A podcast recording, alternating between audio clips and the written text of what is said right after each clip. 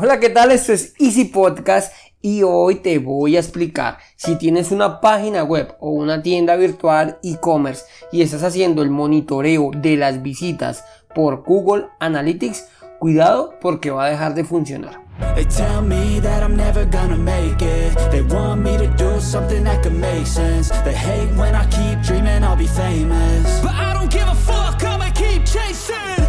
Bienvenidos a Easy Podcast, el podcast, el programa donde hablamos de marketing digital y tecnología en tu idioma. Quiero recordarte que en asisten.co tenemos desarrollo web, marketing digital y ahora cursos online con todo lo necesario, todo lo que necesitas para el marketing online para emprendedores. Esto lo encontrarás en cuemon.com. Y sin más, comenzamos.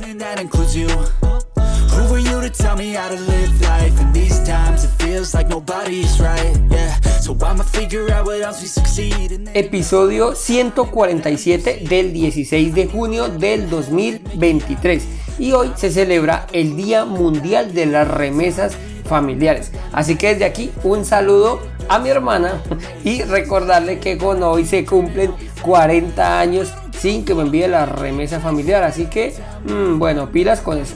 Ah, y si no sabes qué son las remesas familiares, así se les llama al envío de dinero de los familiares a su lugar o a su, país de origen, que normalmente están exentos según los países, bueno, realmente la gran mayoría, del pago de impuestos, aranceles y cualquier otro tipo de restricción o de tasas que le puedan llegar a cobrar al dinero que entra al país de origen.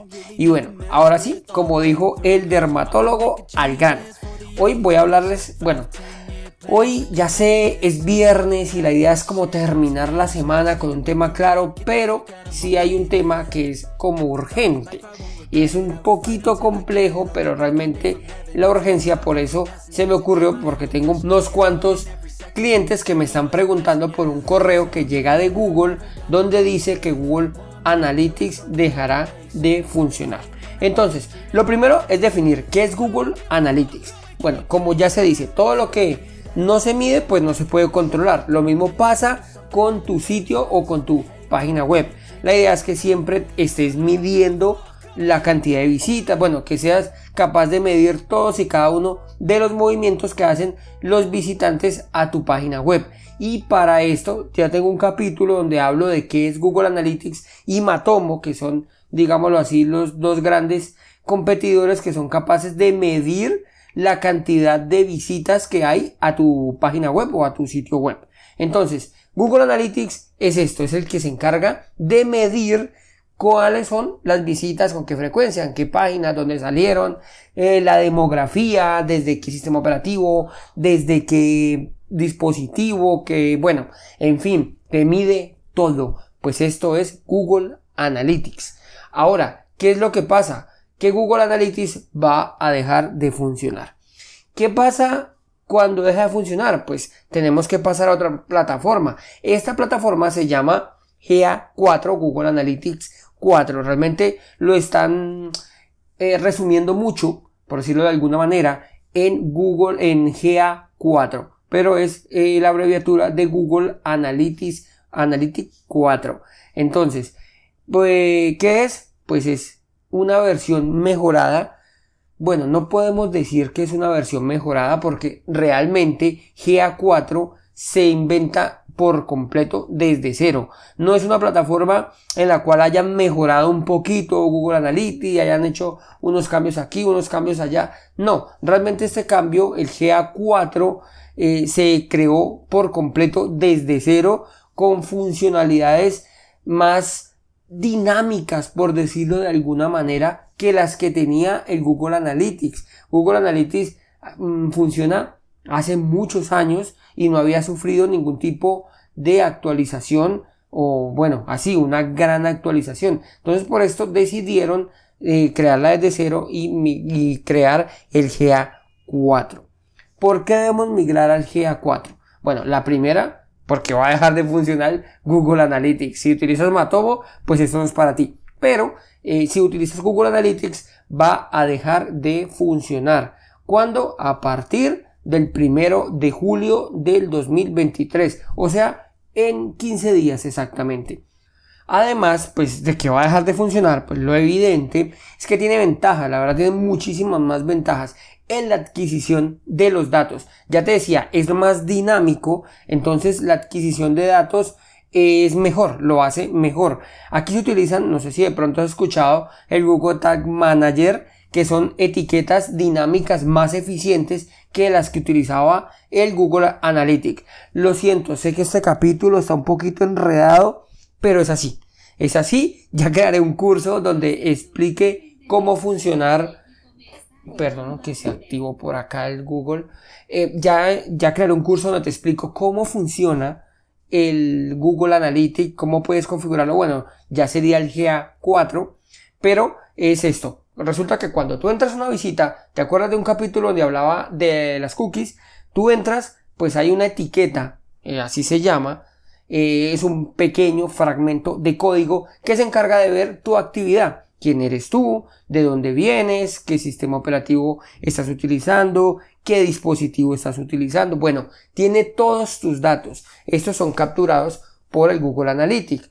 En la parte técnica tenemos que funciona con unas etiquetas, como te decía, un fragmento de código. Antes teníamos que crear fragmentos de códigos para cada evento que queríamos registrar o que queríamos, por decirlo de alguna manera, tener el control. Ahora con gracias a las etiquetas de Google Tag Manager esto se simplificó bastante. Pero por defecto ya el GA4 nos trae muchos más datos. Nos trae antes de Google Analytics solo nos daba las, las páginas visitadas y tenías que crear eventos para tener información del resto. Ahora con GA4 tiene las páginas visitadas. Tienes te mide la, el scroll que han, han hecho los usuarios te mide las búsquedas en el sitio, en el sitio web o tu página, te mide la interacción con los videos que tenga tu página, te mide las descargas de archivos, los clics de salida y todo esto por defecto. Así como configuramos el GA4, así mismo ya nos va a comenzar a tener toda esta adquisición de datos sin necesidad de estar creando eventos para cada uno de estos. Hay más mm, implicaciones técnicas, por decirlo así, que tiene, pero no voy a explicarlas aquí. Digamos aquí lo que quiero es que te concientices y que tengas presente que Google Analytics va a dejar de funcionar y entra en vigor el GA4.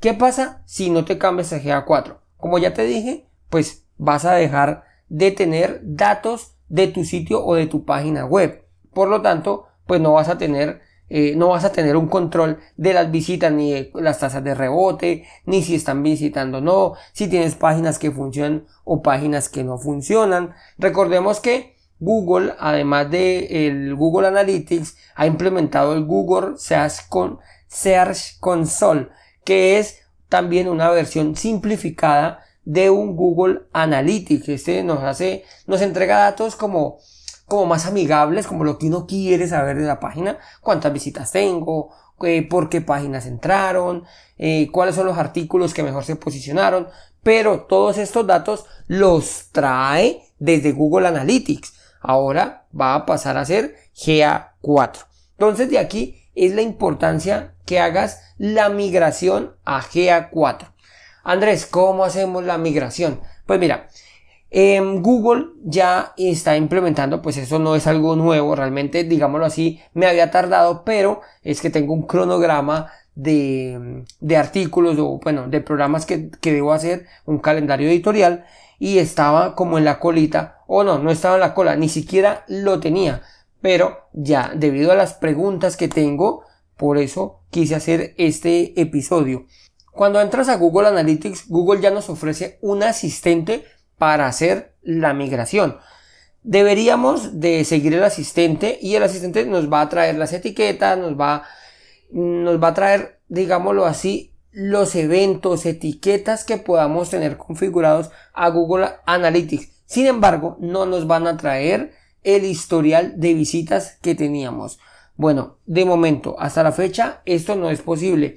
No estoy seguro si lo implementen una vez finalice Google Analytics, pues van a volcar todo al GA4, pero de momento se supone que vamos a perder el historial de visitas que tenemos de nuestro sitio web.